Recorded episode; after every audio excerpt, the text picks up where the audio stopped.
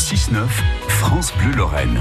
L'heure de retrouver Jérôme Prodhomme pour Histoire de fête. Dans de nombreuses villes du monde, le passage à la nouvelle année est l'occasion d'un magnifique feu d'artifice.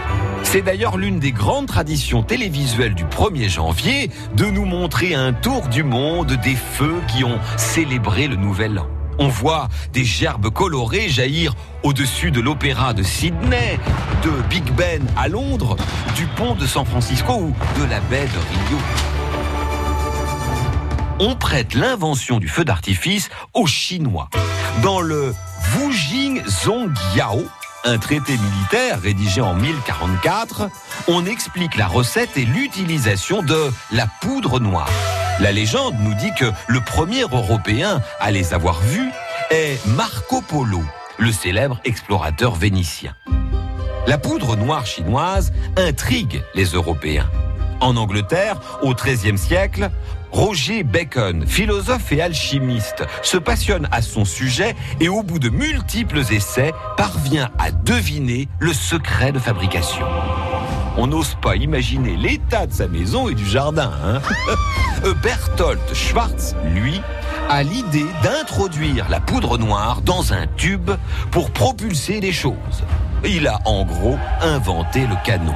D'autres essaient d'utiliser la poudre pour faire du beau. Le premier spectacle pyrotechnique, tel que nous le connaissons, a lieu en 1487 en Angleterre.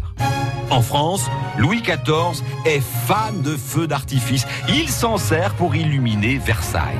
Après lui, les rois offrent régulièrement des feux d'artifice au peuple de Paris pour fêter un événement joyeux.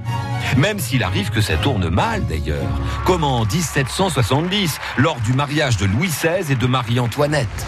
Un mouvement de foule sur la future place de la Concorde fera des centaines de morts. Mauvais présage dit-on à l'époque. Et il faut reconnaître que c'est au même endroit que les deux mariés seront guillotinés un peu plus de 20 ans plus tard. De nos jours, on continue de perfectionner l'art millénaire du feu d'artifice. Oula, bah ça, ça, commence. Oh, la belle bleue. Oh, oh, la belle rouge. Ah, il envoie du bois celui-là. Merci beaucoup Jérôme Prodhomme, Histoire de fête à retrouver sur francebleu.fr.